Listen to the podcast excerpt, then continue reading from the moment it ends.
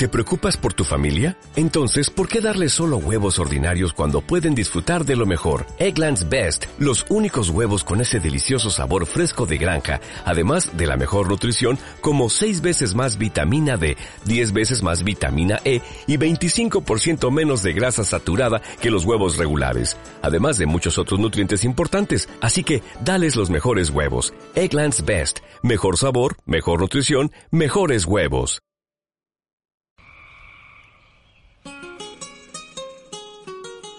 Porque siempre es necesario informarse desde abajo y a la izquierda, aquí comienza un nuevo capítulo de Voces de Nuestra América. Bienvenidos a Voces de Nuestra América 107.1. Para más nunca perder su amor por la libertad. Hola, hola, muy buenas tardes. Estamos en un nuevo capítulo de Voces de Nuestra América en este especial pandemia que llega a su fin. Hoy es el capítulo final de nuestro, de nuestro especial pandemia, donde estuvimos tratando distintas aristas, ¿cierto?, desde las cuales nos afectaba esta crisis por COVID. Obviamente un capítulo final, pero no final total, porque volveremos luego de un breve descanso eh, con novedades en torno a lo que sería ya la, la tercera temporada del programa, ¿cierto? En este especial pandemia siempre estábamos teniendo los datos COVID y era como un poco funcionar en torno a lo que nos traía la pandemia a colación. Eh, ¿Cómo estáis para este capítulo final, Cata? Bien, preparada, lista y dispuesta. Contenta, muy contenta. Y bueno, y siempre agradecerle a quienes nos retransmiten, ¿cierto? Porque hemos creado grandes lazos, fuertes lazos en este en este en estos capítulos de especial pandemia con la Radio Lila, Prensa Upal, Radio Choyún, Radio Manque, Radio Voz de Paine, radios que nos retransmiten y que esperamos también mantener obviamente el lazo eh, para cuando volvamos eh, de este receso. Exactamente. Hoy Bueno. día vamos a estar haciendo un recorrido por varias temáticas que fuimos tocando en los capítulos eh, que preceden a este, eh, tratando de, de hacer como una actualización de cada una de las temáticas. Obviamente no podemos abordarlas todas porque son Imposible. muchos muchos capítulos que han pasado, cerca de 20 capítulos. Eh, pero sí destacando aquellos que han causado más revuelo, que han mantenido, eh, nos han mantenido más atentos a lo que se va, va pasando en las noticias, más enojadas también. Uno de esos, bueno, y las noticias que, que también nos mantuvieron atentos durante la semana tiene relación eh, Pura o estrecha- injusticia. pura injusticia y Sí. estrecha relación con lo que sucede en, en la Araucanía, ¿cierto? Con el conflicto mapuche. Eh, además de que eh, ayer o antes de ayer, ahí tengo como el, el desfaz de tiempo, eh, aparece muerta Iris y Rosa, ¿cierto? Un reflejo más. Eh, si bien se cree que es eh, O sea, lo que afirman finalmente Claro. es que ambas se suicidaron. claro que sí, que fue suicidio, eh, pero es lo que nos han dicho con un montón de casos también, Con como- Alejandro Castro, Macarena. Valdés. y otros casos que también han quedado ahí como en la impunidad finalmente. Sí. Eh, no les creemos nada. También acá, bueno, en, en Talca y en, en el país también se causó harto revuelo y un dolor muy grande, una herida que se vuelve a abrir en torno al caso de, de Ámbar. Claro. Em, Como que no hay mucho más ahí que, que destacar. El programa anterior que tuvimos ah, hace dos semanas fue bastante denso, obviamente, denunciando todo lo que significa la, la violencia de género y la impunidad de, de estos femicidios. Pero creemos que ya basta. Creo Sí. que también ahí se refleja un poco eh, la cantidad de convocatorias que hubieron eh, como conmemorando finalmente a, a esta mujer. Y ahora también lo vemos con eh, la denuncia masiva hacia este eh, femicidio empresarial que, que, le, que le denominan, de Iri y Rosa de 53 y 17 años. Y lo que conversábamos de, de antes, antes de, de empezar es, finalmente, ¿quién, no sé, quién se suicida con otra persona? ¿Qué madre con su hija Claro. finalmente terminan así con sus vidas? Creemos que que no es válido, como que nadie se lo puede creer, que aunque el servicio médico legal lo, lo, lo empiece como a, a, a validar, no, no, no les creemos nada. Ya lo han hecho un mo- montón de veces y, y ninguna ninguna persona, sobre todo mujeres mapuches que sabemos que tienen como esta característica de, de, de- de trabajar, de, tener una fuerza interior importante, no, que- no se las compramos. y que además se destaca que son activistas también dentro Claro. del, del conflicto mismo. Entonces, eh, obviamente a, a nosotros nos va, eh, siempre eh, prevalecer la duda en torno a lo que va a decir la autoridad, en torno a lo que va a decir la- los peritajes y las investigaciones.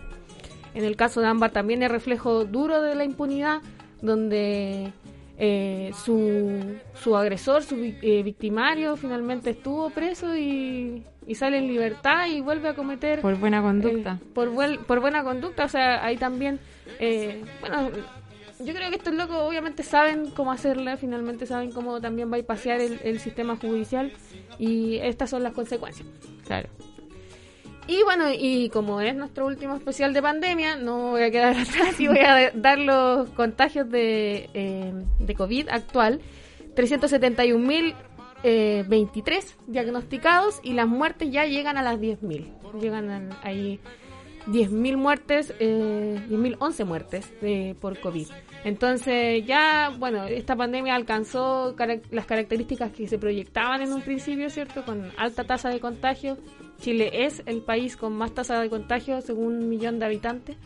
Entonces, claro, eh, quizás el número neto no es tan sorprendente como el de Estados Unidos, como el de Brasil, eh, ni las muertes tampoco, pero sí la, la tasa de contagio. Claro. Y eso obviamente lo vamos a ir desarrollando durante el programa, tiene estrecha relación con cómo se ha manejado eh, la pandemia desde sus distintas aristas.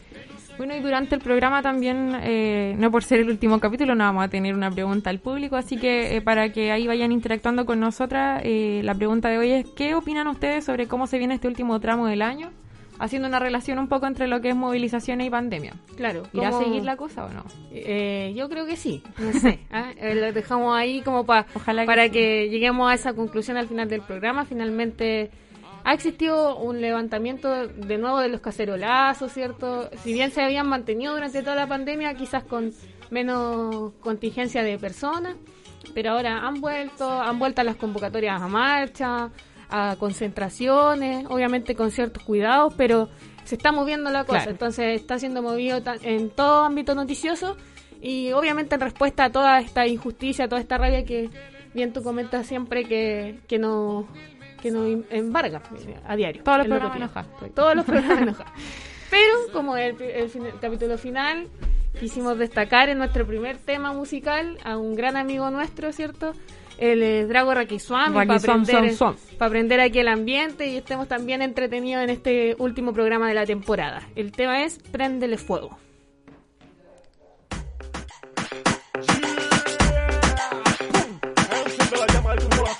Fuego a Babylon Fire. Que están en pie de guerra.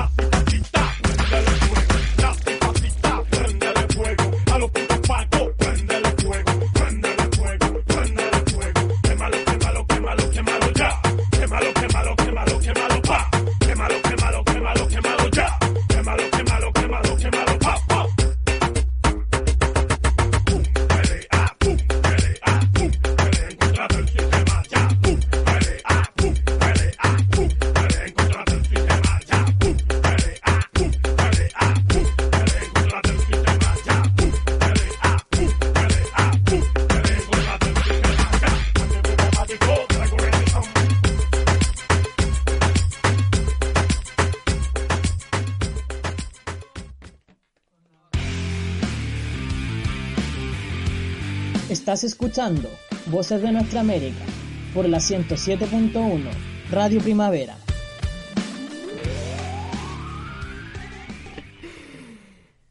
Estamos de vuelta en este capítulo final de temporada, aquí desde los estudios de Radio Primavera 107.1 y siendo transmitidos por el live también de Facebook, es Radio Primavera Talca, ¿cierto? Y en todas las plataformas ahí que las vamos compartiendo eh, minuto a minuto. Le agradecemos también a las personas que nos siguen eh, como podcast eh, una vez que subimos el programa, tanto en Spotify eh, como ebooks. ¿Cierto? Entonces, hoy día les comentábamos que íbamos a estar haciendo un recorrido por varias temáticas, eh, tratando de hacer también una actualización de, cómo estas temáticas que en algún momento nosotros llegamos a ciertas conclusiones han ido evolucionando, ¿cierto? Han tomado otro, otros rumbos quizás. Para iniciar, una, un, tem- un tema que se ha mantenido en la palestra, parece que algo está pasando ahí en, en los controles. Eh, las AFP, pues, la AFP, el retiro del 10%. Yo ya hice mi trámite, ¿tú hiciste tu trámite con el ¿Puedo retiro? contar una anécdota?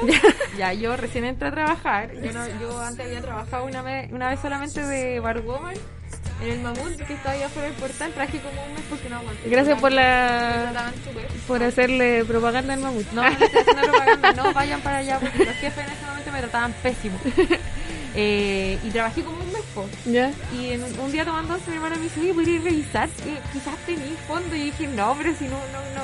Firmé un contrato, pero no duró más de tres semanas. Voy a revisar y tenía 24 lucas. Mira tú.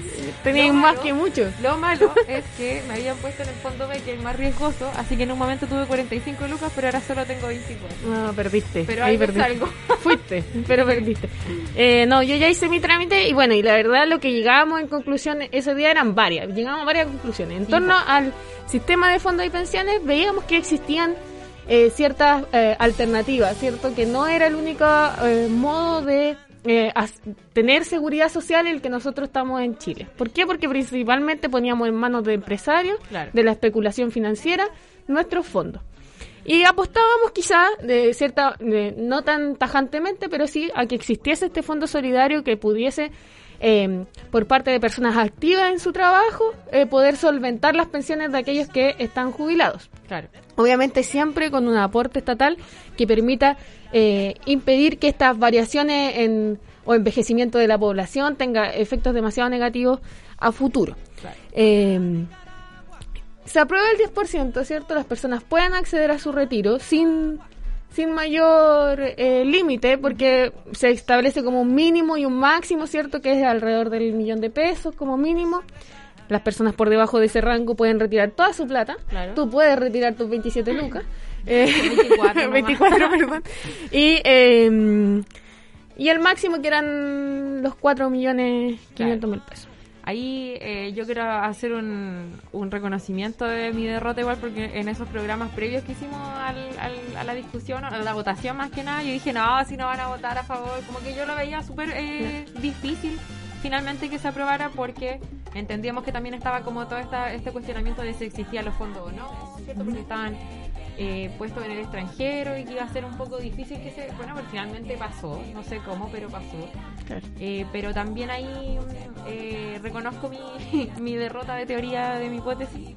Sin Pero se embargo, reconoce una victoria parcial. eso, pues eso iba a decir que el proyecto y la aprobación de este igual fue una victoria parcial para muchas personas que se vieron afectadas entonces por esta pandemia y que con esta platita eh, pudieron pagar cuentas, deudas, ¿cierto? Pagar la luz, el agua, comprar mercadería, a diferencia de, ¿cierto? Las diferencias que hacíamos en el programa mismo en donde veíamos que esto- este sondeo social más o menos que se hizo era que en las clases más altas lo iban a tener como otro destino. Exacto. Ahora igual yo cuestiono Caleta como este manejo que han tenido eh, de, de, por ejemplo, delante buscando información era como eh, te damos 10 consejos para el retiro de tus fondos, como cómo destinarlos finalmente. Claro. O sea, O sea, ¿en qué ocupar tu plata? claro, Te están diciendo como... te retienen la plata, te la entregan en un momento, el 10%, que, Claro. eh, digámoslo, igual es, es el 10%, estamos Sí, celebrando un 10%. Y más encima después te dicen qué es lo que tenéis que hacer con esa plata. Yo lo encuentro, no puede ser más tirado a las mechas. Y recuerdo que también en ese programa hablábamos de que los efectos en, el, en la pensión futura eran de dos mil pesos, no era, no era mayormente, porque obviamente,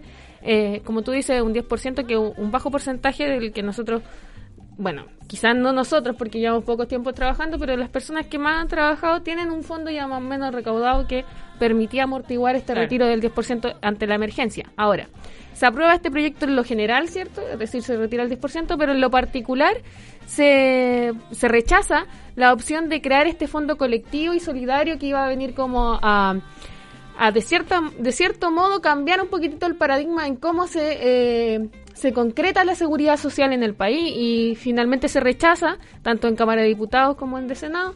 Y por lo tanto eh, claro felices porque tenemos esta inyección de liquidez como se dice en muchas partes con el retiro del 10% pero después qué después quién se hace cargo de la reposición de estos Claro. de estos fondos después cuáles son las modificaciones que le hacemos al modo en que obtenemos la seguridad social en el país nadie sabe, ¿cierto? Nadie, eh, eh, después, obviamente, van a, deberían existir una serie de proyectos de cómo se va a, a resguardar que esto no signifique que uno quede sin, sin pensión para la vejez. Si ahí te adelantaste a mi última conclusión que Ah, tenía. perdón.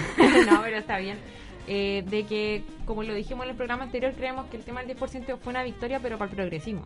¿Te acordáis que ahí comentábamos con Mario, si no me equivoco, de Radio Sí? Mario, Mariano. Mariano, perdón, perdón, Mariano. Eh, de que, claro, quienes apostamos por una transformación más estructural del sistema de pensiones, creemos que sí, el- es una victoria el tema del 10%, pero también una victoria para quienes vieron en esta la gran victoria de, de, de poder retirar fondos. Y finalmente lo que uno apuesta cuando dice no más FP es que se, es- se acabe este eh, actual sistema de pensiones, se cree uno nuevo, ¿cierto? Como Claro. abordamos con las diversas alternativas de que sea tripartito, que sea solidario, Que sea, eh, claro. que sea mm, universal que, que, que- y que también tenga un aporte estatal.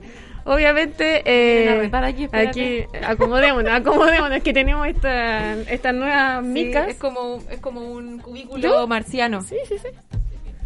Ya. Es que tenemos aquí micas, ¿ya? Que nos permiten conversar bien, sin contagio. ya, sí, pues entonces... Ya.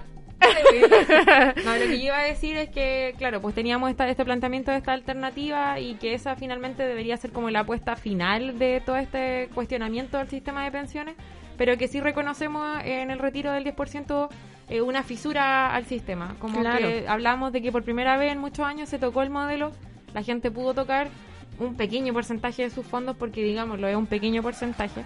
A pesar de que yo sé que esto significa ha significado para varias personas cercanas incluso eh, modificaciones importantes como en, en- en la vida. De Claro. pago de deuda, Sí. de la adquisición de ciertas cosas, que bien, nosotros reconocemos y siempre estamos criticando como este tema del consumismo, pero ¿por qué nos vienen a decir ahora qué hacer con una plata que nos tenían Claro. retenida? Hay mucha gente que no sé, que va a terminar de construir su casa, que quizás va a renovar el auto, qué sé yo, sí, al final... Po.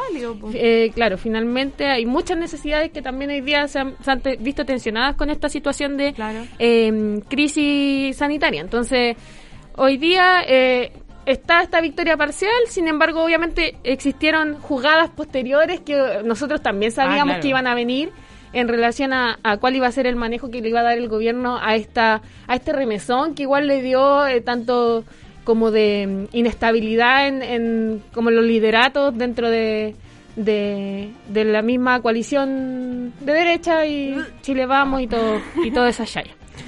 Entonces, bueno, ¿cuáles fueron más o menos estos, estos coletazos o estas jugadas posteriores que vinieron al retiro del 10% o a la prueba de esta Yo ley? tengo una buena y una mala. ¿Por Ya. cuál parto? Por la buena, sí, Ya, hoy buena. estamos positivos. Por la buena, Salió un arcoíris. Ya. En función de ese arcoíris maravilloso que tuvimos delante, voy a dar la noticia buena, que por lo menos a mi parecer fue buena, fue una buena jugada. Que no sé en qué está ahora, pero en, en- en su momento me pareció terrible. Bueno, pocas veces en la vida digo, qué bueno que hicieron esto. Y fue esto de la retención del 10% para los papitos corazón, que todos estaban en planes de emprendimiento Un y... que todos estaban en planes de, emprendi- de emprendimiento y pucha, los dejamos a todos sin, sin financiamiento, cabros. Qué lata, qué, qué lata. pena. Ojalá hubiesen pagado su pensión alimenticia a tiempo. Estoy tan triste. Estoy súper triste por ello, no sé qué hacer. ¿Y la mala? La mala fue que obviamente ni tontos ni perezosos eh, generaron eh, obviamente lo mismo, digo chanchitos sin despreciar a los chanchitos, eh, generaron este proyecto de inyección a- de recursos a grandes empresas que estaban en riesgo con fondos de la FP. O sea, en medio de la votación se este genera... salvataje, como Claro. salían algunos titulares a la empresa. Eh, ¿Sabes que bestia es un buen término? Sí. El otro día me lo, me lo comentaron Es verdad. un radio escucha de nosotros y decía, me gusta cuando utilizan el término bestia. Sí, Y es verdad. como impactante, es como Estas poderoso. bestias. Es poderoso. Son bestias, pues si se comen todo lo que está a su paso. Claro, Bueno, este proyecto se encuentra en tramitación en la Comisión de Hacienda de la Cámara de Diputados. claro. Dice mi, mi apunte. Pero eh, finalmente es bestial lo que hacen, pues Sí, en plena votación y con la con lo que costó Pasando- retirar el fondo del 10%, decir que más encima le van a inyectar desde la FP eh, recursos a las grandes empresas, no se pasa. Sí, po. o sea, finalmente Pero caer en el que- mismo en el mismo juego Claro. que siempre han tenido la FP es que finalmente ser un, un fondo de donde se saca plata para poder especular en el mercado financiero. Finalmente, eso es lo- para lo que siempre se ha utilizado nuestros fondos. Nuestra eso- plata se utiliza para eso. Por eso yo digo que nada ha cambiado. Sí, Hubo po. retiro, pero la lógica sigue así. Sí, sí, sí. O sea, también es como, yo creo que esta aprobación, eh, esto que el presidente en su momento no hiciera el veto eh, presidencial era uno por la presión mediática que tenía en ese momento en torno al retiro del 10% y porque finalmente sabía que el sistema no lo estaba tocando desde sus bases, sino que era solo una medida parcial. Bueno, y el proyecto del retiro también tuvo ciertos coletazos, como para terminar un poco el tema Sí. de, de- de- de la FP, eh, que nosotros asumimos como, por ejemplo, el cambio de gabinete. Que, es cierto, el, el- el oficialismo Sal- en este caso. salieron todos. Claro, asumir esta derrota y hacer algo con ello, y claro, esta contrarrespuesta y hacer un cambio de gabinete, en donde saca como esta. Este fascismo más puro y duro que, Sí, eh, que, que- que se encuentra arraigado en las personas que componen los nuevos ministerios. Puso a todos los halcones, salía en un, en un artículo, a los halcones, a los duros ideológicos, ahí los puso en los distintos ministerios. Y ahí lo que conversamos, bueno, que también lo vamos a estar abordando en el segundo bloque, que a muchos dicen que es como el gabinete del rechazo, ¿cierto? Claro. Pero ahí... Mediáticamente se maneja como eso. Claro. El gabinete del rechazo. Pero, ahí eh, creemos que, que si bien, claro, son, son los más fascistas de los que conocemos, algunos, porque por ejemplo Marcela Cubillo y Andrés Chávez que están ya reubicados en otros puestos, Sí. eh, creemos que, claro, pues es, es finalmente este gabinete para darle cara al proceso de- del plebiscito, más que para eh, combatirlo Sí. de lleno, porque después si termina y gana la prueba no van a cambiar el gabinete nuevamente. O sea, Entonces, fina- finalmente esta imagen también de poder y de que en realidad el, actuar en bloque. claro, que, la, que los límites de la jugada los ponen ellos y que podemos aprobar, quizás se puede llegar a, a ganar el apruebo, pero que finalmente ellos van a seguir teniendo el poder. Claro. Eh, claro, entonces por ahí teníamos algunos coletazos que eh, que también a su vez generan eh, otros coletazos. Y por ejemplo la el nuevo ministro de, Del Interior. del Interior, Víctor Pérez, eh, dio solo un habló un poquitito y ya dejó la embarrada. Sí, De- desató una de las de, de los revuelos más importantes que hemos visto en el último tiempo en, en territorio mapuche, en Gualmapu, donde salió hasta cantos racistas al baile, ¿cierto? En Curacautín vimos como una especie de linchamiento hacia las personas que estaban tenían tomada esa, esa municipalidad y, y los efectos se vieron de inmediato. Pero era obvio igual porque tú sabes quién es Víctor Pérez. Ilústrame, Catalina, por favor. Víctor Pérez es un abogado y político chileno, miembro del Partido Unión Demócrata Independiente, más conocida como UDI, que alber- alberga a Udiotas, a- del cual eh, fue secretario general entre el 2008 y el Buena. 2009. Ejerció como senador eh, por la circunscripción de Biobío Cordillera y actualmente, obviamente, ministro de eh, Sebastián Piñera. Está vinculado con Colonia Dignidad y violaciones de derechos humanos. Fue alcalde designado por Pinochet y partidario del golpe de Estado de 1973. Es parte de la, como te decía adelante, el fascismo más puro y duro de la UDI. Entonces, claro, ahí nos podemos vincular al tiro a lo que ha pasado últimamente en la Araucanía. El tipo fue al sur a provocar, porque netamente fue una provocación lo que él fue a hacer, y de la nada aparecen al otro día, no sé si fue, fue al otro día, un par de días más, Sí, este linchamiento que hubo en la municipalidad de Curacautín. Sí, entonces ahí obviamente se, se entienden, o sea, uno siempre se espera estas señales por parte del gobierno, finalmente si tuvo tanto tiempo como ministro del Interior ahí a Chadwick eh, puesto, eh, que también es un fascista y todo lo demás, eh, uno entiende lo que se viene al momento Claro. de que se generan estos cambios y de que se presentan estos ideolo- eh, fachos más duros ahí en, el- en los distintos gabinetes. Eh, pero no sé, po, o sea, como que igual a uno obviamente la, la va a indignar eh, los mecanismos que tienen, que son tan sucios finalmente. No, y finalmente que se valide que estas personas que tuvieron esta participación en violaciones a los derechos humanos, comprobado con, con, con la vista, con las pruebas ya a la vista, puedan ocupar cargos en este momento que son públicos y que tienen eh, significancia en el quehacer político del país, porque es como, no sé, pues, tenía una persona que avaló las muertes, avaló las torturas y la tenéis trabajando en este momento después de haber hecho todas esas atrocidades. Es como, ¿qué te espera? Como tú decís finalmente, que, que, que te gobierna una persona que que estaba apoyando el Claro. golpe, que, que funcionaba al lado de, del... ¿Cómo le decían? Se me olvidó. del chancho, finalmente, si le- les decían a todos chanchos. Así que él ah, es uno de los mismos. Sí, po, y finalmente también eh, eh, son señales claras de que se cierran las posibilidades de diálogo. Claro. eh, en todo orden con el gobierno y que se pone esta mano dura eh, para lo que viene. Y ahí, eh, bueno, nosotros tuvimos también un, un programa de resistencia mapuche, ¿cierto? Donde hablamos del conflicto en sus eh, orígenes más históricos, de dónde radicaba el conflicto mapuche.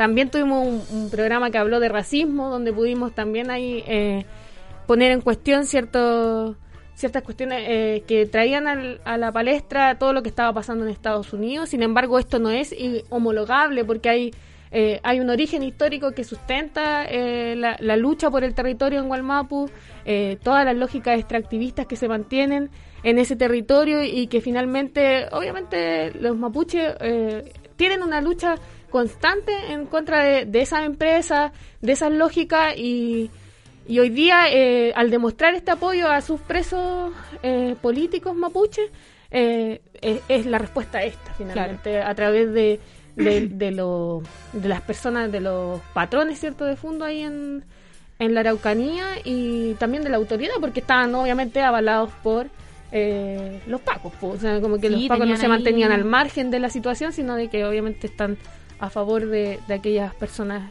tanto en esa expresión de racismo, Claro. así como también en la defensa de, de los que manejan ahí las tierras. Sí, pues ahí yo veía eh, a una compañera muy querida que publicaba algo así como que cuántos pacos de, eh, habrán disfrazado aquí de civiles en- afuera de la municipalidad, porque igual había harta gente. Yo recuerdo que sondeando un poco lo que pasó ese día, había harta gente muy enojada, muy decepcionada eh, con la cantidad de personas que había fuera de la municipalidad.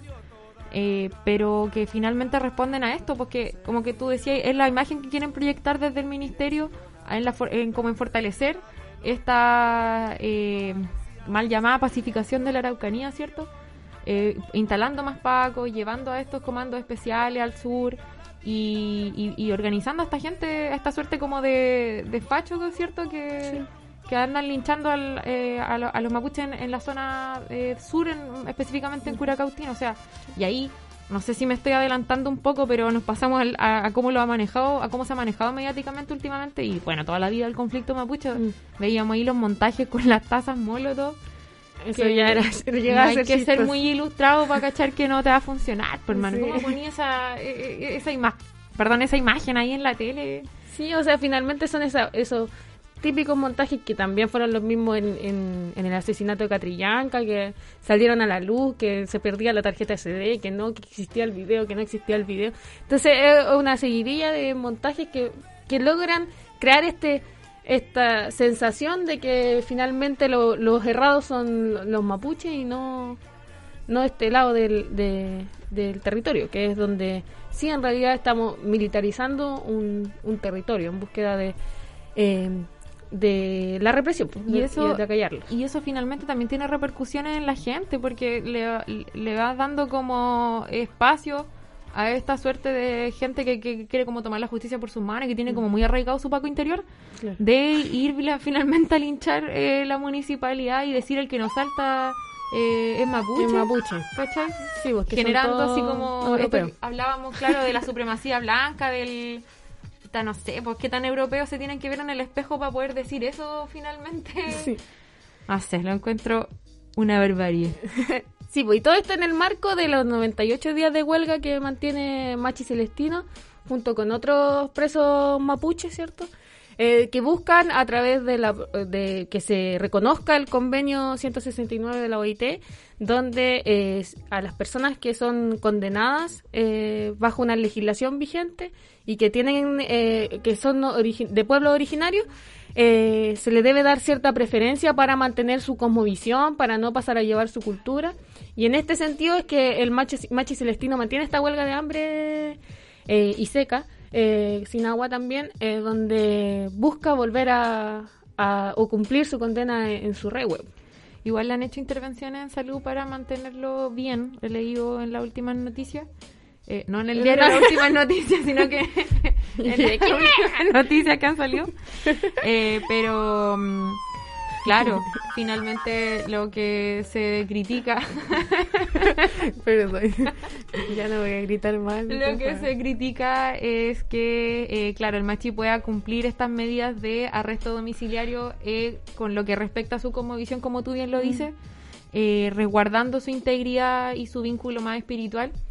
Y también entendiendo que este ha sido como el mandato que se ha dado a, a todo el sistema, eh, no sé si decir judicial, últimamente con el tema de la pandemia. O sea, se, se tiene que promover finalmente la menor cantidad de contagio y en ese sentido hay varias... eh, a varios imputados que se le han cambiado las medidas cautelares, ¿por qué hacer la diferencia con el machi Celestino Córdoba? O sea, es que para algunas cosas la legislación chilena vale para los mapuches y para, para los que no les conviene, obviamente, eh, se la niegan. Porque Claro. es como, es- o sea, si siguiésemos la legislación, deberíamos hacer eh, caso a este convenio 169, deberíamos respetar estas medidas que se adoptaron en torno a la, mm, a la cuarentena, pero no lo van a hacer, obviamente, porque no es lo que les conviene como sistema. Y porque también tienen que resguardar eh, lo que yo creo que les mandan a pedir eh, sus amigos empresarios de las forestales en el sur, que Sí. y también a lo que hablábamos antes de que el Machi Celestino está imputado por el asesinato supuestamente del matrimonio Luxi, Lux, mira, está Luxinger tan difícil decirlo que está tan alejado de mi realidad que hasta me cuesta decir el apellido. Eh, pero claro, y ahí sabemos que hay intereses y, y Sí. alguna intención, intervención directa Sí. de por medio. De hecho, el otro día leía una noticia eh, que era del Ciudadano, me parece. Sí, porque había la comprado última el diario, noticia. me había comprado el diario y decía pues que finalmente también, eh, o sea, esa esa condena que está cumpliendo el Machi Celestino carece de pruebas contundentes así por todos lados. Entonces, obviamente ahí entran a, a, a generarse todas estas conflictuaciones con otros casos, con otra, eh, con otros juicios, donde uno dice cómo eh, sin pruebas contundentes tenemos a esta persona cumpliendo una condena de 18 años por ese asesinato. Entonces, en realidad, o sea, ¿dónde está la justicia? Bueno, ya es una conclusión de varios programas que la justicia no es igual para todos ni todas. Claro.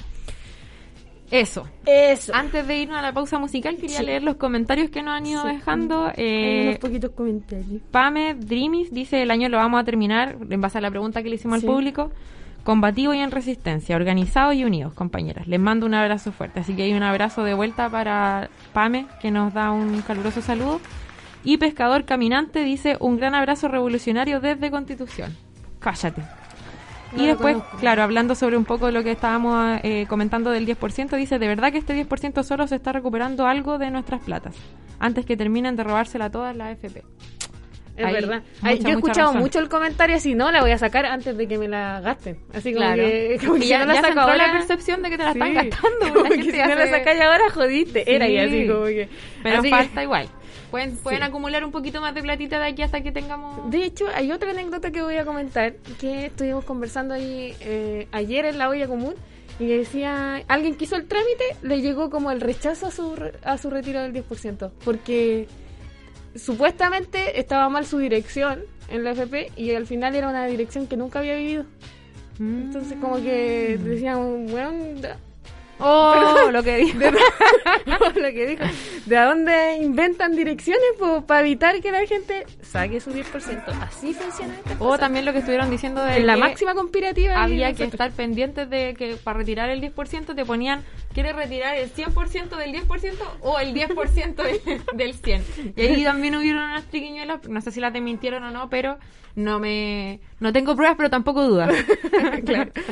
Bueno, en el segundo bloque vamos a estar eh, abocándonos más a lo que fue eh, la pandemia desde distintas aristas, ¿cierto? Trabajo, vivienda, salud y educación y cuáles son las medidas que hay actualmente de parte del gobierno en torno a lo mismo, pues esta supuesta vuelta a la normalidad o plan de desconfinamiento. Y ahí también vamos a estar fantaseando un poco sobre qué es lo que soñamos, imaginamos, pensamos que tiene que ver con las movilizaciones. Así Exacto. que nos vemos en un ratito más. Ah, no mentira, volvemos ahora eh, después de la segunda pausa musical, que se nos viene con la banda Conmoción y su tema, Mentiras, porque todas son mentiras. Excepto es lo que decimos conclusión. nosotras. Sí. ¿cierto? nos vamos con ese tema. Mentiras, puras mentiras, mentiras, puras mentiras, mentiras, puras mentiras. Ya nadie sabe quién dice aquí la verdad.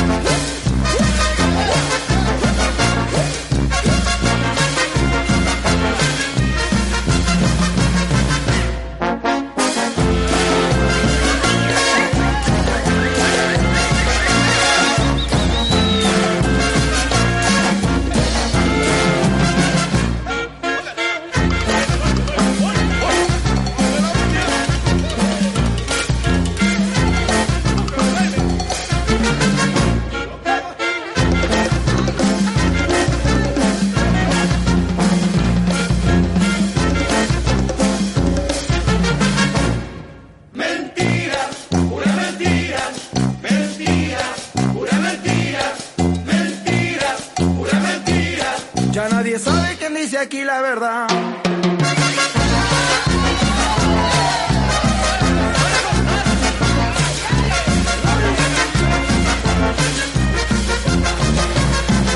Que llego temprano. Que tomo poquito. Mañana me chanto. Me guardo el domingo, mentira. Quedamos en eso, pura mentira. Que presta dos lucas, ca, pura mentira. Llegando te llamo, pura mentira. La pura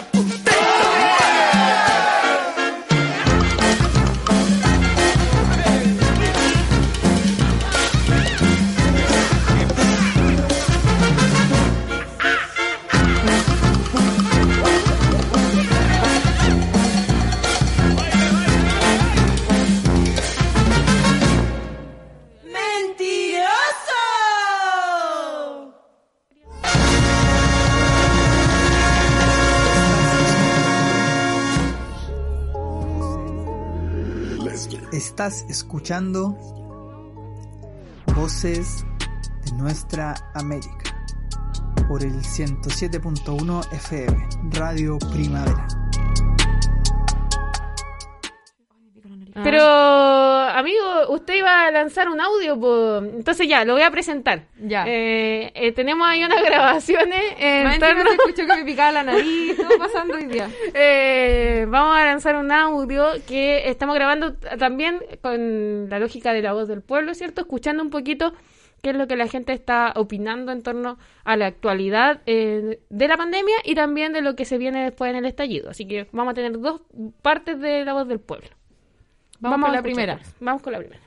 Me sigue picando la... no, no, no se ha perdido la movilización, pues, solo que, que ahora no está en los lugares centrales, como en las plazas o en las avenidas más grandes, sino que está cerca de donde la gente vive, pero, pero van a seguir. Yo creo que van a seguir, nunca han parado, sobre todo en las poblaciones, Y aparte que eh, lo que se viene igual va a ser un escenario de constitución súper trucho, pues porque los que la van a escribir al final son los que han administrado esta pandemia y yo creo que uno ya no confía en ninguno de esos locos. Así que yo creo que debieran seguir y debieran seguir los procesos de organización vinculados a ellas también. Eso creo. La otra estrategia que está usando Carabineros, por lo menos aquí en Talca, lo hemos vivido las personas que hemos sido activos participantes de las marchas desde que comenzó el estallido, eh, nos están imputando delitos que por, por el tiempo que dure la investigación y se compruebe que no son así, quedamos imposibilitados de participar en manifestaciones, en marchas. Entonces, con ese sistema que están usando, nos están mandando para la casa, eh, nos están coartando nuestra libertad de manifestación y nos están censurando, nos están acallando. Es una forma de represión y es una forma de censura y es una forma de deshacerse de nosotros, del movimiento. Ya que no tienen la razón, están usando la fuerza. Nosotros como cancioneros de la revuelta y yo en lo personal, espero que lo que estalló en octubre pasado sea una revuelta que nos permita encontrarnos y aportar soluciones colectivas, populares, de clase frente a este sistema injusto e inhumano en que vivimos. Espero que la pandemia no sea solo pérdida, sino también una oportunidad de organizarnos en ollas comunes, en conversatorios, caceroleando desde los balcones y luego también en las calles. Que la gente tenga memoria y recuerde que cada avance, el retiro del 10%, los breves momentos de justicia, las pequeñas mejoras, se han conseguido solo con lucha y organización. Bueno, ahí teníamos la primera tanda entonces eh, de apreciaciones en torno a qué se viene después de la pandemia o cuáles son los efectos que la pandemia en realidad está teniendo como en el, en el caldeo de este estallido o posible estallido 2.0, esta segunda patita de la revuelta. Aparte que justo parece que va a coincidir con que vamos a salir de la pandemia y vamos a entrar a octubre, entonces va a haber un montón de eventos que, conmemorar. Ahí vamos a estar conmemorando en la UNUSUR. Usted, usted se pregunta por qué deberíamos volver a alegar y a meter boche y a cacerolear y a marchar y a dejarla embarrada de nuevo. Bueno, ahora vamos a hacer un pequeño recuento de qué es lo que ha pasado en torno obviamente a este contexto de, de, de crisis, de pandemia, de COVID, de coronavirus, de todos los nombres que le podamos dar. De SARS. En base a salud, vivienda, educación, trabajo y cómo eh, finalmente la crisis, como lo hemos dicho en varios programas, eh, vino a agudizar eh, lo podrido que están estos pilares del sistema y la y el mal vivir que significan finalmente para el pueblo, para la clase trabajadora, para, para los chilenos y chilenas. Y ahí en, en ese en esa balanza, ¿cierto? ¿Qué, qué es lo importante para el gobierno de turno? Siempre van a estar eh, lo- los poderosos y la, y la vida de las personas va a pasar a un segundo plano, ¿cierto? Muchos de los que hoy día también, eh, por ejemplo, los adultos mayores, cuando no son productivos eh, o no están en edad productiva en torno a su trabajo, también se les abandona y se les deja de lado. Entonces, bueno, todo eso se vino a tensionar con esta eh, pandemia, ¿cierto? Y cómo partió este esta crisis mal manejada desde un inicio, obviamente, pero cómo fue el manejo, cómo fue abordándose desde distintas perspectivas desde el punto de vista de la salud, ¿cierto? Primero que todo porque finalmente es una patología, una enfermedad que iba a causar en cierta medida el colapso, siempre se esperaba como el colapso del sistema sanitario y todo lo demás. Entonces, ¿cómo fue este manejo del, del COVID por parte de, por el área de la salud? Vamos Claro. por esa lista primero. Partiendo por la salud, como tú bien decías, eh, está la, la postergación, la, este mal manejo evidenciado en el hecho de que se haya pateado tanto rato la cuarentena total, ¿cierto? Sí. Eh, hasta el final, hasta el final, hasta, hasta que ya no pudieron la patearon y después la fueron haciendo parcelada Sí. y lo que significó que la gente se fuera contagiando, eh, como la estrategia que había sido totalmente distinta a lo que habían sido, por ejemplo, los países europeos, eh, que ya en estos momentos país, el- no sé si está sa- sanado el tema del COVID, como ya está... eh, Pero están en verano, parece, están Pero ahí claro, están en, en otras fases, ya eh, quizás con algunas medidas, para mí un poco ridículas más o menos, no sé qué pensáis tú, pero esto por ejemplo de que hayan delimitado las playas con espacio y todo lo... No sé, no sé ahí, pero por lo menos ya están en otra fase, por lo menos ya están eh, Sí. de cara usando su espacio público, O sea, hay que, te- hay que tener en cuenta también que los sistemas de salud tienen una base que es muy distinta en Europa a No, lo que es acá. pues. O sea, Sí, nosotros pues. no teníamos la capacidad de pesquisa que se dio en otros países europeos, De también de. Asia, eh, para seguir una trazabilidad. pero tampoco teníamos eh, un sistema de salud preparado para que se nos llenaran los hospitales, no teníamos los ventiladores y ahí empiezan todas las triquiñuelas de vida y por haber en torno a esta Claro. adquisición de ventiladores y, y demás po- polémicas que salieron ahí a la luz. po. Ahí lo que se cuestionaba era finalmente por qué están esperando que llegue el invierno para que quede la embarrada. Como Sí, por qué estáis postergando el pic de contagio sabiendo que en invierno es más precaria la situación, que los hospitales de por sí ya están colapsados, que las Sí. enfermedades respiratorias también presentan altos índices de, de, de- de presencia, ¿cierto?, en la población. Ahora, eh, yo leía también, preparando otra cuestión, eh, que de los países más exitosos en el manejo de la pandemia estaba Alemania, estaba Corea del Sur, por ejemplo. Y en Alemania se destacaba que, bueno, además de que tiene un sistema de salud impecable y todo lo demás, europeo, qué sé yo, eh, que habían tenido sistemas de transparencia, pero desde un principio. Es decir, a- cinco contagios, cinco contagios se informaban. Eh, tapizaron las ciudades con informativos de cómo, eh, de cuáles eran los síntomas. Tapizaron de que había que usar guantes, de que había que desinfectar las, las distintas zonas. Entonces, era, una, eh, era un tratamiento de la información, que hoy día sabemos que finalmente la información es también eh, poder. Eh, el tratamiento de la información fue muy transparente. Claro. Y eso eh, se creía que era una de las características de por qué había sido tan exitoso el manejo en Alemania, por ejemplo, del COVID. Igual que aquí, pues, ¿no? claro, o sea, nunca, hubieron, nunca, hubo, nunca hubo información oculta, no, nunca. Claro, y eso es lo otro que cuestionamos, finalmente cómo se manejó la información eh, durante la pandemia, que eso ha- lo- bueno, el- el- lo que llevó también a la salida del ministro Mañalit, que fue como este falsif- falsificación de datos con respecto a la Organización Mundial de la Salud, en donde, claro, la OMS reportábamos una cantidad de contagios que aquí en Chile estábamos eh, manejando, arreglando como Sí, siempre.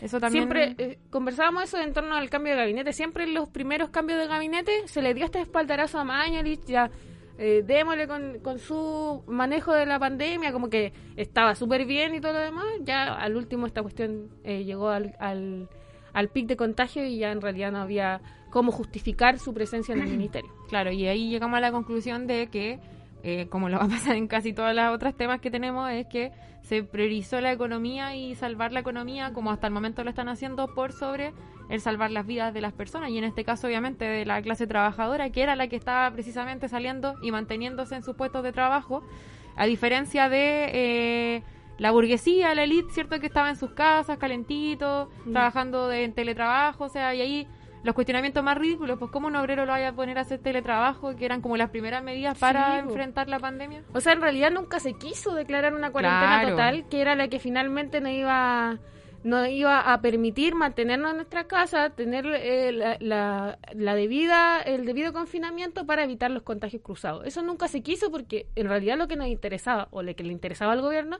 era mantenernos trabajando y que siguiéramos produciendo para los grandes empresarios. Entonces, y además traía como consecuencia otra cuestión, que es como la segunda patita en la que vamos a analizar, ¿cierto? Que es el tema de la vivienda. Ah, pero espérate, no te me adelantes. Ah, ya, perdón, perdón. perdón. Te iba a decir que quería eh, terminar un poco el tema de salud, abordando esta noticia que sale ahora de la ISAPRES que están anunciando, anunci- eh, anunciando, anunciar, porque ya anuncian, anunciar, no, no, descarta, no descartan postergar el alza de cobro de los planes el próximo año. Lo que yo considero que ya eh, raya en, la- en- como en, en lo indigno, porque eh, sabemos que subieron las utilidades y las ganancias en 24 millones de dólares en junio por efecto del coronavirus. Sí, po. Entonces, No, son descaros, descarados. No aleguen después con la gente en la calle alegando por una de estas cosas que, que obviamente en términos de salud, que no se abordó bien la pandemia. Sí, po.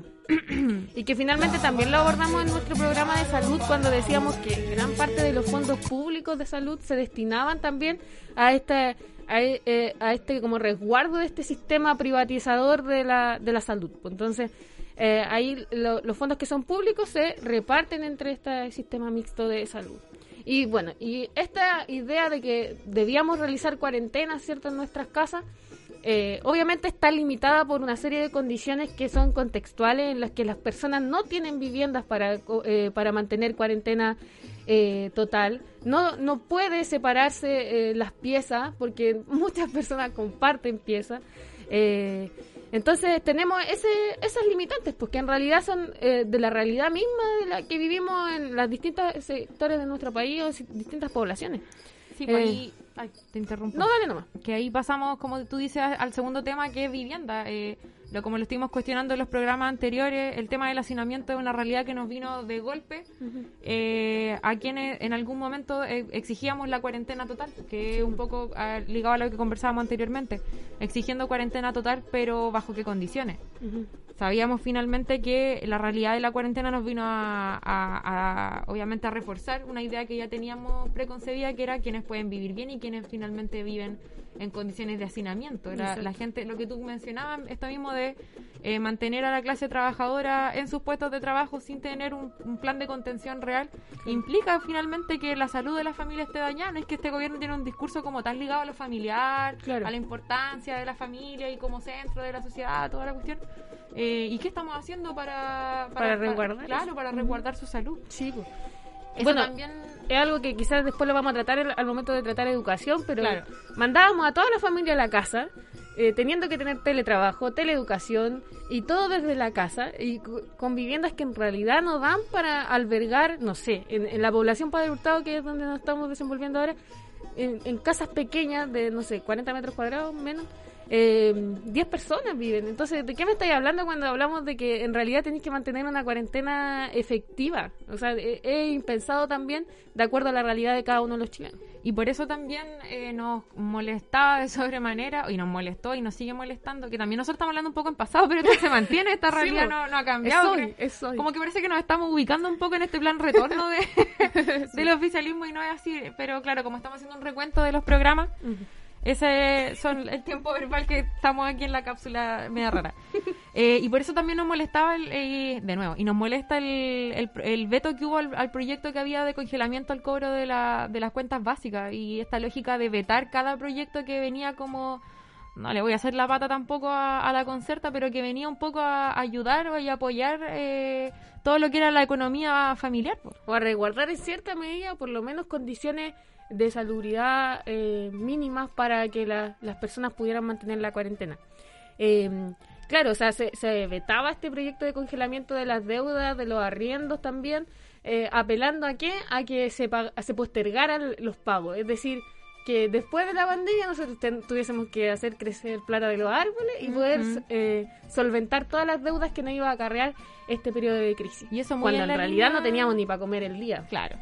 Y eso muy en la línea de las lógicas de endeudamiento con las que se sostienen este sistema que también planteamos en un programa eh, que, que hablábamos un poco sobre, claro, finalmente se espera que la gente sobreviva con lo que puede ahora, pero que el día de mañana sal- saque plata de no sé dónde para financiar estas deudas que vamos a estar postergando por el momento. Así que... Y para más remate con todo este plan claro. de hacinamiento, pusimos a los víctimas y victimarios a convivir 24/7 en la misma casa, donde también la- las denuncias por violencia eh, de género también aumentaron.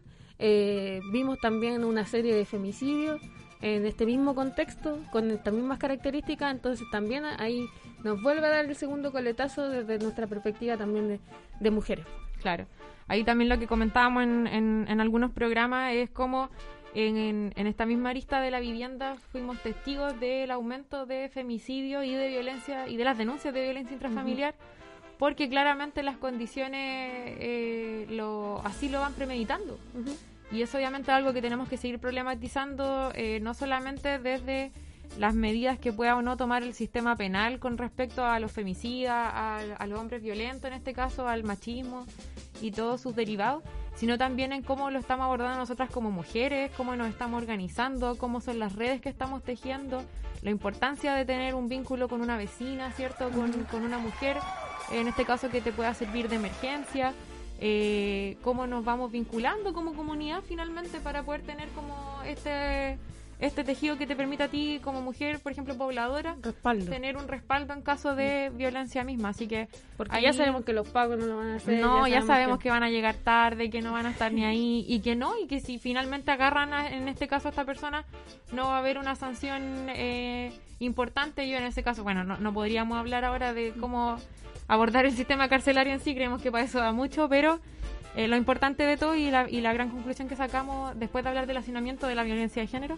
era la importancia de tener esta red de contención entre mujeres que, que te permita por, por lo menos darle un poco de, de apoyo, ¿cierto? Cierto que sí. Eh, antes de pasar a las últimas dos patitas de análisis de la, de la pandemia, recordarles que en los comentarios del Facebook Live, para quienes nos están viendo a través del Facebook Live de Radio Primavera, están lanzando el eh, link para escuchar en Spotify todos los programas eh, correspondientes al especial pandemia. ¿ya? Para que ahí eh, lo visiten, obviamente, todos los que nos están escuchando y viendo a la vez. Y las últimas dos papitas, papitas, Patitas, patitas de papitas. análisis eh, en torno a la pandemia y, que, y lo que fueron estos capítulos dedicados al especial pandemia es educación y trabajo. Finalmente también este manejo, este mal manejo del gobierno en torno a la pandemia y toda su arista también eh, tuvo coletazo en educación y en trabajo. Sí, pues ahí, siguiendo con este popurrí de temas que tuvimos hoy día, que hemos tenido que estar así como... como surfeando Claro. la hora, surfeando la hora, pero Eh, llegamos a la educación, ¿cierto? Eh, lo que ahí tenemos por observar y analizar es que tenemos varias aristas. En términos Sí. universitarios tenemos un sistema de clase online que yo puedo verlo en mi hermana, no está teniendo muchos resultados. yo lo puedo ver en mi trabajo y no está teniendo muchos resultados.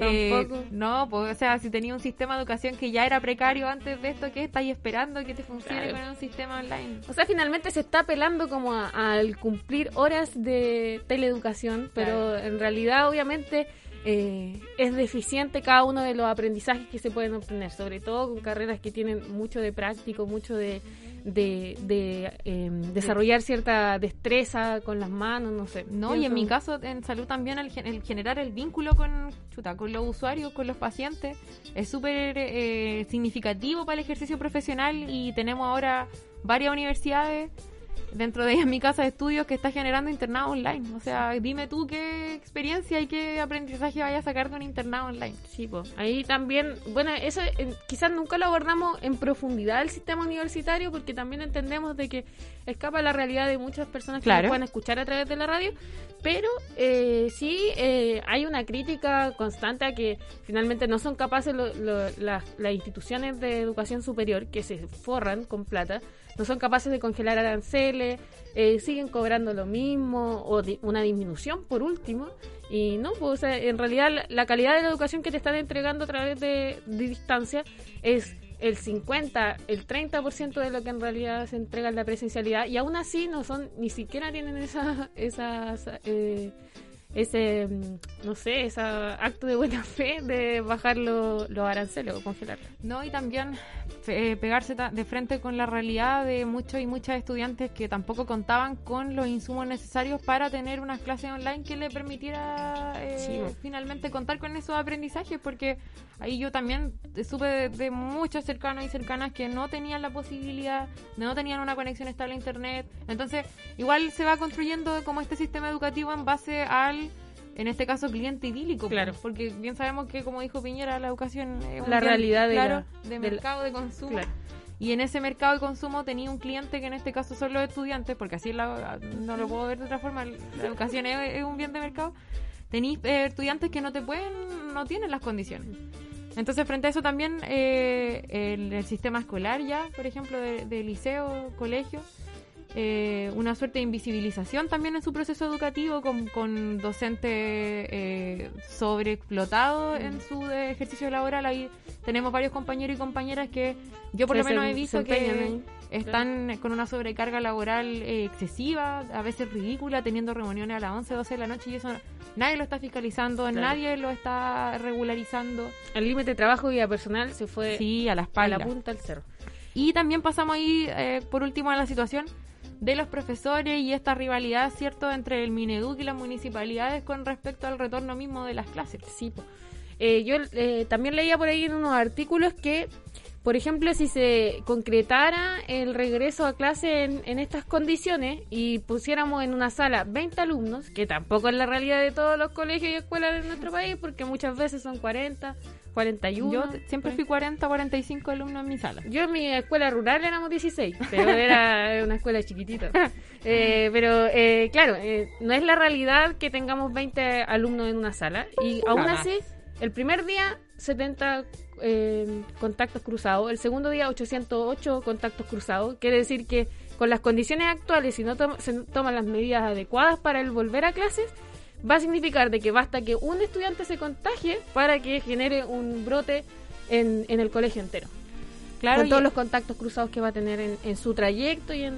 Sí, porque eso es lo otro. O sea, para llegar al colegio todos tomamos la micro, o sea, todo y toda la, la, la GCU, pues la gente como uno. La gente como uno, que dicen por ahí. Claro, y ahí también hacer una crítica porque también hay colegios particulares eh, pagados que también se están preparando eh, para volver a clases, ¿cierto?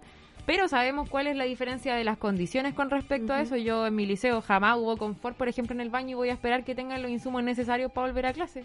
Cuesta eh, aproximadamente 250 mil pesos vestir a una persona con elementos de protección personal para cada sesión.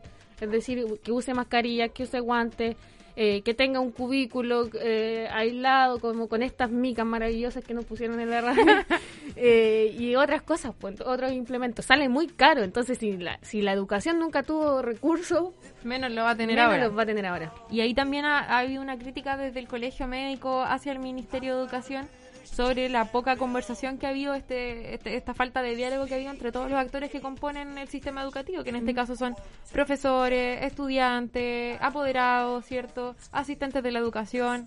eh, y cómo se ha ido imponiendo de cierta forma este plan retorno sin considerar a todos los actores y cómo eso ha significado ciertos quiebres, como lo veíamos ah, en este video que comentábamos, en donde el ministro interpela de cierta forma al, al presidente del colegio de profesores diciéndole que, que poco más son unos flojos, que no Claro. quieren trabajar, siendo que el colegio lo único que pide son eh, medidas de protección necesarias para la vuelta a clases, que son, no sé, que, que, que, que- que se acabe la pandemia, porque nadie se quiere exponer.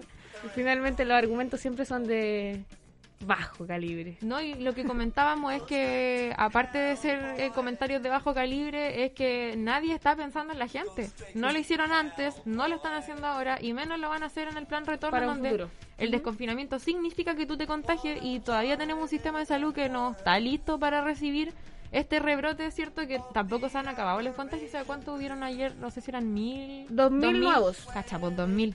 Sí, y vaya, y vaya a mandar a los cabros a clase. Como que a parecía la- que estaba a bajando, parecía que estaba bajando y de nuevo repuntan los contagios. Claro. Dice, no me iba aún. No, no. Y por si fuera poco, dentro de este popurrí que tenemos, vamos al tema, yo creo, más uno de los más controversiales con Álgido. respecto a, a salud, que ha sido el trabajo. O sea, Yo me retiro de este estudio.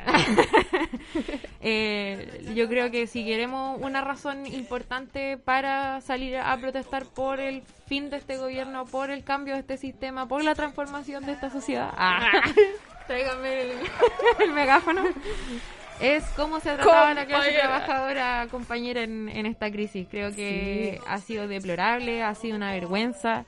Eh, deja mucho que desear, obviamente, a nivel internacional, cómo se ha manejado el tema laboral eh, y cómo eso ha significado la muerte de varias personas. eh, Sí, po. o sea, hoy día estamos hablando de que eso significó la pérdida de vidas. Claro. De vidas, de personas que tuvieron que salir a- al trabajo, que no pudieron mantener esta sin número de medidas que se proponían como las óptimas, porque, eh, ya lo hemos dicho, tenían que llevar el plato de comida a su casa, ¿cachai? Entonces, si, si ponían mil trabas para poner el bono, si ponían mil trabas para retirar el IFE, después, ya, por último se logró el retiro del 10%, pero aún así, eh, la serie de trabas que se, que se colocaban a nivel laboral impedían que las personas eh, pudieran tener el privilegio de quedarse en la casa y finalmente tenían que seguir eh, en esta lógica de trabajo con alta exposición. pues.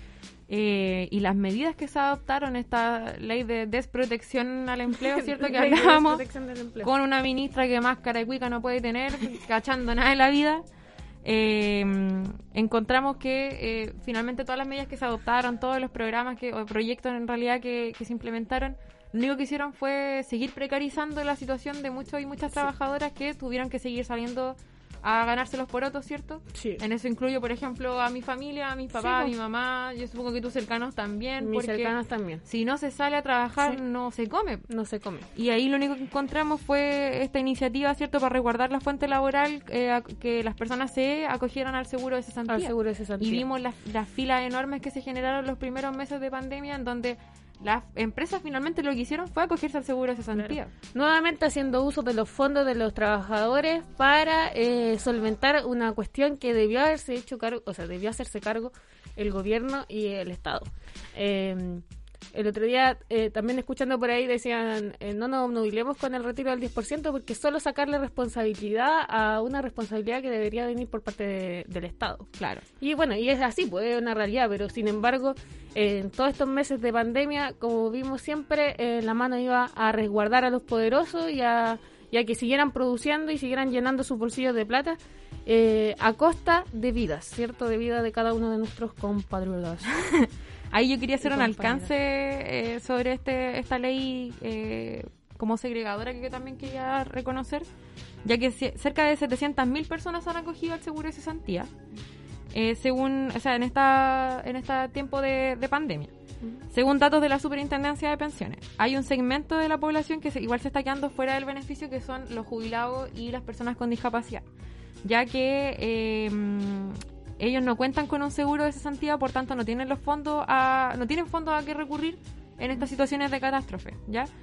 El 20% de la población adulta eh, vive con alguna alguna limitación, ya sea física, eh, psíquica, sensorial o mental, lo que nos tiene eh, igual un, un porcentaje súper bajo de, de personas con discapacidad trabajando, pero igual es importante dejar en claro que esta ley no lo abordaba a ellos. Mm. Y obviamente menos a los jubilados, porque si ya recibían una, una pensión que era miserable, con este tema de la pandemia, esa, esa platita obviamente eh, se, se aminoró, ¿cierto?, para, para darle frente a la crisis y en ese sentido, obviamente la ley no, no cumplió con, con lo que uno podría esperar de un sistema que te proteja y te contenga en, en, en- en tiempos de crisis sanitaria. Y bueno, y algo que yo en realidad no puedo dejar de decir, eh, por, por cómo también eh, nos hemos desenvuelto eh, durante esta pandemia, es que ante todo este mal manejo, en todas estas aristas que analizamos, que era trabajo, salud, vivienda, educación, por parte del gobierno, la única salida que parece ver- ser la luz al final del túnel es la organización en cada uno de los territorios, el parar so- eh, en, en demostraciones de solidaridad, ¿cierto?, entre, entre vecinos, entre pobladores, a través de las ollas comunes, a través de, no sé, de repente ayudar al, al, al vecino a hacer las tareas, pienso como en los, niños chicos que que recibían sus guías, que no, tenían ningún eh, ninguna guía de, de un profesor que estuviese eh, ayudándole a resolver esto. Entonces, eh, son esas expresiones de solidaridad, de, de trabajo conjunto, que finalmente son las únicas que dieron cara en esta, en esta pandemia, pues, mientras el gobierno ahí, eh, con, con lo que siempre esperamos en realidad, pues, que es la respuesta hacia aquellos que tienen más.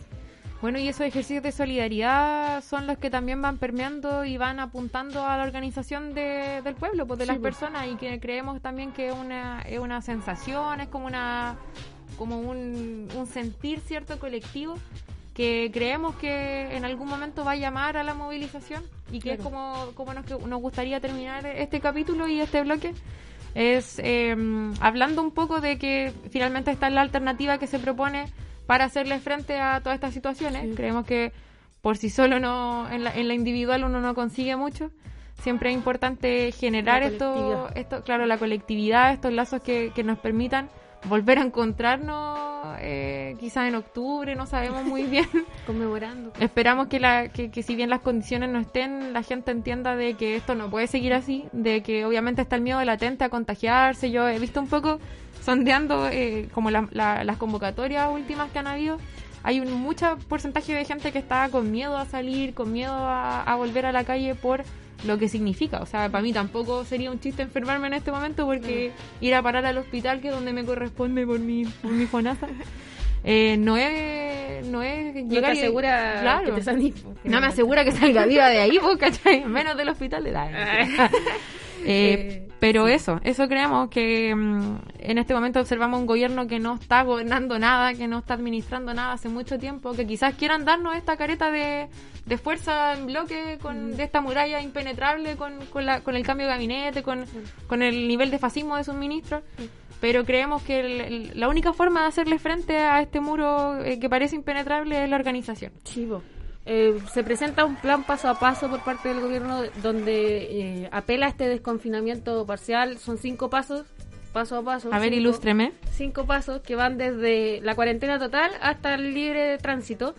Pero, por ejemplo, no sé, pues eh, el paso 2 incluye que la cuarentena se mantiene fin de semana y de lunes a viernes no vale la cuarentena porque tú tenés que ir a trabajar. ¿cachai? Entonces, como esa, esas son las medidas. Pero, sin embargo, ya sabemos, ya lo hemos analizado, no tenemos la vivienda para que eh, adecuada para que las personas que salgan no generen un foco de contagio en su familia.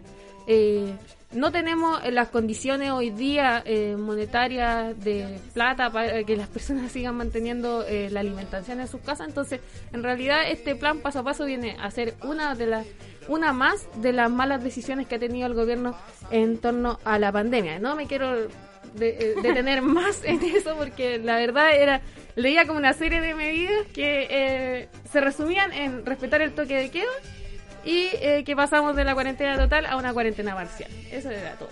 Entonces, si, si la medida a la que se, a- se apela a seguir con el toque de queda, eh, a aumentar la represión en las calles ante las supuestas aglomeraciones, ¿cierto? ¿Cuál va a ser la respuesta que va a tener del pueblo el gobierno? Yo creo que también ellos la esperan. Que este, este supuesto estallido 2.0, como muchos lo mencionan, o, o que la gente va a volver a las calles porque eh, este periodo de, de pandemia lo hizo tensionar aún más todos los disgustos que ya venían arrastrando de años. Claro, eh, lo único que hicieron fue guardarnos, porque, o sea, nos guardamos finalmente porque era lo que había que hacer y para evitar eh, contagiarnos. Yo ahí también he sido súper cuidadosa. Tenemos ahí gente en los controles que no se cuida, sí, yo lo quiero denunciar al tiro. Pero eh, sí creemos que es inminente la vuelta a las calles que y en ese sentido le llamamos también a que la gente siga problematizando estas cuestiones. Sabemos que es, es- está peligroso todavía el salir que hay que tener ciertas medidas de precaución pero creemos que también es inminente que se ha hecho más visible eh, las desigualdades que tenemos como país eh, la precarización a la que estamos sometidos frente a toda la el- la salud y la educación y la vivienda que sabemos que Sí. son aristas que no funcionan bien, que, que, que tienen un porcentaje de, como dije, de desigualdad importante, mal manejo, eh, políticas públicas miserables, claro, eso mismo. Eh, pero eso, creemos que la gente va a volver a las calles y eh, eso es inminente. Eh, totalmente inminente. Vamos a estar Se está caldeando la olla en, toda- en todo el territorio. Totalmente. De norte, de norte a sur. De este a oeste. Ah. y bueno, y esperemos también eh, poder ser parte obviamente de, de ese proceso que va a vivir el país una vez que esta pandemia acabe. Si bien la pandemia va a acabar en cuanto como a las medidas que se han ido tomando en torno a esta, sabemos que el virus, eh, por sus condiciones, no sé, ya más biológicas y todo lo demás, se va a mantener, va a ser como imposible que no que no que no, no existan rebrotes no sé pues todos los inviernos como lo es con la influenza y otras cosas. Pero también es como también una forma de aprender a convivir con esto pues si en realidad no nos puede detener la presencia de un virus. Claro. Y eso pues y ahora ya como para ir cerrando este capítulo final eh, vamos a irnos con un- una voz del pueblo eh, antes de darte el paso para que te despidas, eh, una voz del pueblo que también viene a caldear un poquitito esto y no me quiero ir y no quiero que se me olvide de saludar a una de las participantes de esa voz del pueblo que hoy está de cumpleaños, que cumple las cuatro décadas. Es un hombre, sí, así que no le podemos echaste al agua cuatro la edad. No, pero lo reconoció abiertamente. Ah, ya. Y que es un compañero que se ha mantenido ahí firme en toda esta, esta pandemia, también eh, poniendo a disposición su, su esfuerzo, su tiempo, sus manos, eh, tanto en la olla común como en las otras actividades que hemos parado como escuela. Así que eh, un gran saludo, un fuerte saludo y un abrazo gigante a Rodrigo que ahí está celebrando con sus chicas, eh, sus hijas y su, su eh, eh, pareja. Así que le mando un gran abrazo. Y eso, po, eso por mi parte. Algo poco. No, y obviamente despedirme con eh, todas las ganas, como ya lo dije, lo dije, lo, lo dije eh, hartas veces en el programa, de que eh, esto nos mantenga guardaditos por un tiempo nomás, eh, la crisis nos mantenga resguardando todo lo que significa nuestra salud, pero también en vísperas de que salgamos en un ratito más de nuevo a defender esta supuesta, este supuesto despertar eh, de Chile, ¿cierto? Que no tiene que parar por, como dijo un sabio, el despertar no tiene que parar nunca más, no tiene que morir jamás. El- durmamos. Claro, no hay que dormirse, hay que seguir, aunque aunque sabemos que cansa el estar eh, encerrados también. Aunque el viento sople Claro. nos ha tenido bastante cansados, pero lo importante es seguir con esta convicción de que las cosas tienen que cambiar, Sí. que nosotros no venimos a sentarnos acá a parlotear porque sí, cierto, sino que porque creemos también en la transformación de este país y de la sociedad en general, en donde eh, no haya más milico en las calles, en donde las personas tengan la, la misma posibilidad de atenderse en, en los centros de salud, donde los niños y niñas sean eh, estén en, en igualdad de condiciones educándose, en donde la gente viva bien en sus casas, tengan viviendas dignas, ¿cierto? Y tengan trabajo, obviamente, que, que tengan la remuneración correspondiente y que tengan y que les permitan finalmente vivir bien. po. Sí. Así que bueno, no queremos algo poco, es algo No, que, no, que se- queremos que no- cambiar. que no sea necesaria una pandemia para que Claro. nos remezca desde lo más profundo eh, eh, la indignación en torno a todas estas cosas que ya hemos ido conversando. Sí. No es un adiós, es un hasta pronto. Hasta pronto. Volveremos con más programas, con eh, más comentarios y más también crítica y, y tensionamiento a este sistema opresor. Así que nos vamos con esos audios de La Voz del Pueblo y después eh, La canción eh, Trópico de Cáncer de Café Tacuba. Así que nos vemos. Ah, muchas gracias a todos los que nos escucharon. Gracias, nos vemos. Y a, lo- a los controles, los controles. Estallido 2.0 eh, es algo muy real ya, porque la verdad es que durante toda esta pandemia hemos Qué estado cuático la diferencia que hace que te viendo por comparta distintos un... medios de comunicación masivos cómo se toman malas decisiones cómo se pasan a llevar eh, las verdaderas necesidades de las personas, de las personas que, que sufren, que lo pasan mal desde antes de la pandemia y ahora que lo pasan más mal con la pandemia. Y todo eso y, y todas las, las distintas luchas que han habido ya desde, desde hace muchos años eh, están, están teniendo pantalla hoy en día y, eso está llamando y, creo que así como pasó en octubre que, se destapó la olla, explotó, eh, estamos ahí mismo yo creo, yo creo que ya estamos en ese punto y en cualquier momento eh, puede volver a salir la gente a las calles como ya pasó. Y a pesar de, todo lo que pueda contraerse con el tema de la pandemia, porque el, el disgusto creo que va más allá de, la pandemia y- y las personas están dispuestas a asumir los riesgos en, en- en pos de, de ser escuchadas las necesidades. Buenas tardes, mi nombre es Rodrigo. Eh, sobre el estallido 2.0 que ya se viene acercando en estos momentos, eh, opino yo que esto va todo de la mano de todo este gobierno incompetente eh, que nos, nos soluciona la- las peticiones del, del pueblo y el pueblo que el que necesita en estos momentos y el pueblo poco el gobierno poco está dando hacia ellos. Así que esto yo creo que se viene se viene con harta fuerza porque ya la gente salió a las calles y no está perdiendo más el miedo. O sea, esto se va en cualquier momento va a estallar. Horóscopo del 10 al 16 de agosto. Horóscopo azul dedicado a quienes sufren, a quienes resisten, a quienes sueñan con cambiarlo todo. De México a Gualmapu. Aries. Que todo ese dolor, que toda esa rabia salga de ti. No te estanques. Si puedes, acércate al mar. Si puedes, baila. Si puedes, moviliza tu energía. Tauro. Ha llegado el tiempo final de las corazas y el nuevo tiempo para los corazones.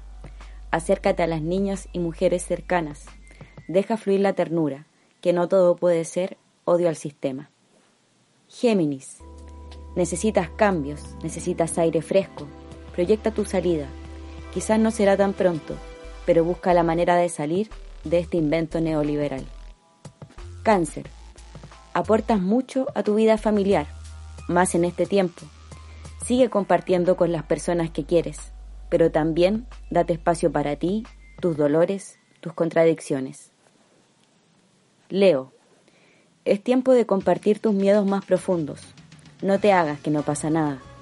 Hay personas que te quieren dispuestas a escuchar algo más que tus chistes. Virgo. Has estado muy en soledad, porque disciplina de Virgo, en lo que respecta sobre todo a los cuidados, pero no te olvides de también cuidar tus emociones, sobre todo con las horribles noticias de Chile y Gualmapu. Libra. Te ha dolido el mundo estas semanas, no es para menos, pero has sacado un optimismo mágico de algún lugar. Trata de compartirlo con tus amistades que lo están pasando mal y no ven ningún horizonte. Escorpio. Sigues bajo la línea de la pobreza. Ni para el bono de las 500 lucas te alcanzó. Pero no van a faltar las manos solidarias este año. Has sido una persona siempre solidaria y tu pueblo no te olvida. Sagitario.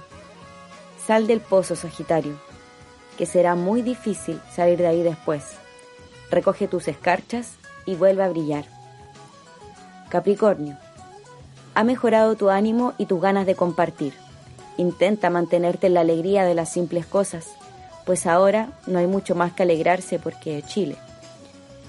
Acuario. Sé valiente, Acuario. Fluye en las aguas del caos y el mundo nuevo. Siente que eres Gilda, corazón valiente, y no me arrepiento de este amor. Piscis. Nada más precioso que el corazón de Piscis, pero no te ahogues en la pena. Descansa, medita, organízate y lucha. En tus formas, en tus tiempos.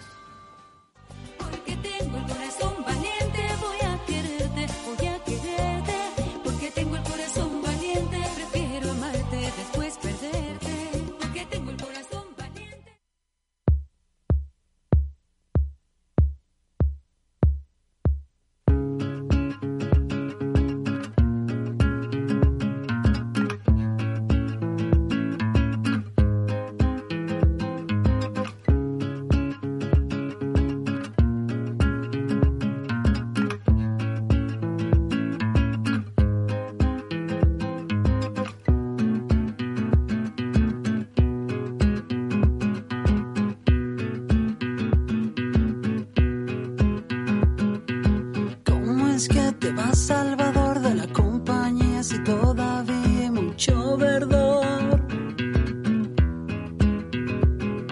Si el progreso es nuestro oficio y aún queda por ahí mucho indio que no sabe lo que es vivir en una ciudad. Como la gente. Que no ves que eres un puente entre el salvajismo y el modernismo. Salvador,